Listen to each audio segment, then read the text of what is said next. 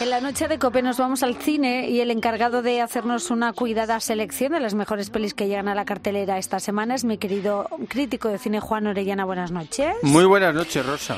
¿Hay mucha plancha esta semana o no? Mira, hay mucha variedad. Bueno, eso está bien. Mucha variedad, que eso siempre está bien porque el público es muy diverso. Sí, sí, sí, sí. Bueno, vamos a comenzar con una película que se estrenó el jueves y que ha generado mucha expectación porque se trata de la tercera entrega de Guardianes de la Galaxia. Todos buscábamos una familia hasta que nos encontramos. ¿Estáis listos para una última aventura? Volaremos todos juntos hacia el eterno y bonito cielo. Bueno, yo he leído que es la mejor película de la trilogía y un triunfo para Marvel. No sé a ti qué te ha parecido.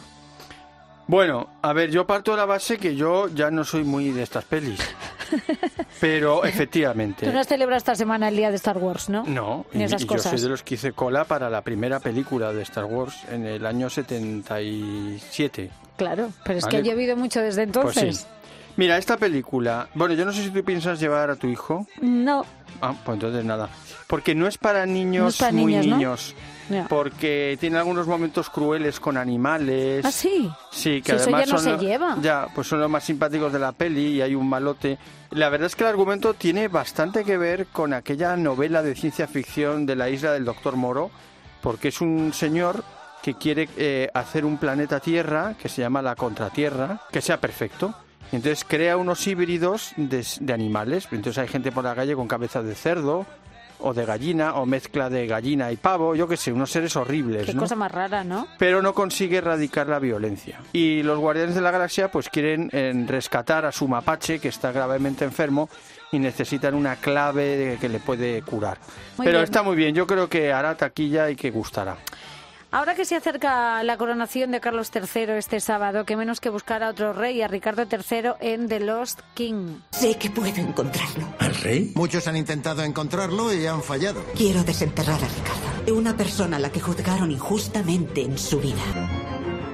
Bueno, Ricardo III, que es uno de los reyes más controvertidos de la historia de Inglaterra, y sus restos, eh, ¿qué pasa con sus restos? Pues mira, esta es una película que se basa en una historia real ¿Mm? que escribió eh, la, la protagonista, que interpreta aquí maravillosamente Sally Hawkins, que es una mujer pues con problemas de salud, de salud mental, eh, eh, que está separada, eh, que sus hijos no la soportan mucho, y ella es una aficionada del- de la historia. Y un día va a ver la representación de Ricardo III de Shakespeare y empieza a meterse a leer, a investigar tal, y llega a la conclusión de que la versión oficial que ha existido hasta ese momento, 2012 más o menos, de que los, el rest- los restos del rey fueron arrojados al río, dice eso no puede ser verdad. Este señor está enterrado Uy, en algún sitio de este pueblo y empieza a investigar y lo encontró y esto es una historia real.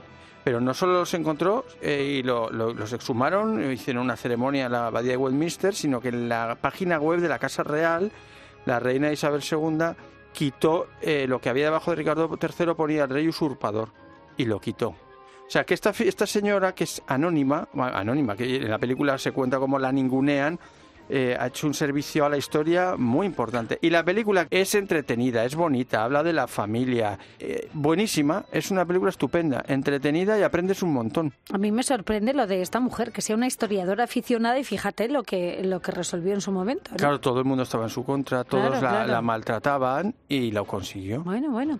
Nos acercamos a la situación a la que se enfrenta una mujer antidisturbios en esta otra película, Asedio. Parece tranquilo, pero no quiero... ¡Algún- ¡Cascos! ¿Dónde está el dinero? Bueno, eh, Juan, la trama sucede durante un desahucio en un barrio de Madrid y bueno... mm, Sí, bueno, ahí arranca la historia. Sí. Es, a ver, es una película de género eh, que quiere, digamos, eh, tocar temas de actualidad desde un punto de vista crítico, pues los desahucios, eh, la corrupción dentro de la policía, las tramas de poder, ¿no? Bueno, pues es una película eh, entretenida, no llega al nivel de Fatum del que hablamos la semana pasada, pero demuestra, bueno, pues la buena salud del cine español, que hace mucho cine de género cada vez más, y que eso es lo que al final lleva a la gente a la Sí, taquilla. en este caso basada en hechos reales. Efectivamente. Bueno, ¿y qué me dices del documental que se estrena el próximo lunes? Me refiero a Madre Teresa, ¿no hay amor más grande? Pues mira, he, he visto muchos documentales de Madre Teresa y películas de ficción, una protagonizada por Geraldine Chaplin, Este es el mejor documental que he visto sobre Madre Teresa. Es completísimo. Ah. Qué bueno. Y es muy curioso porque se estrena solo dos días, el día 8 y el día 11. Querido Juan, ponemos nota. Vamos allá. Pues venga, empezamos con, a ver, Guardianes de la la Galaxia. Galaxia. Un 7. Un 7. Me parece que hoy, bueno, no, de los King Ocho y medio. lo sabía. Digo, ahí vamos a pegar un subidón. ¿Asedio? Siete y medio. Siete y medio. Bueno, no está mal, no, es ¿eh? verdad, es cierto, están bien, están bien. Si tuviéramos que ponerle nota a Madre Teresa, también tendría una nota. Sí, por lo menos un 8. Bueno, lunes y miércoles solamente está en los cines para verla. Querido Juan Orellana, gracias por tus recomendaciones y tú y yo nos vemos En el cine. Adiós, Hasta Juan. luego.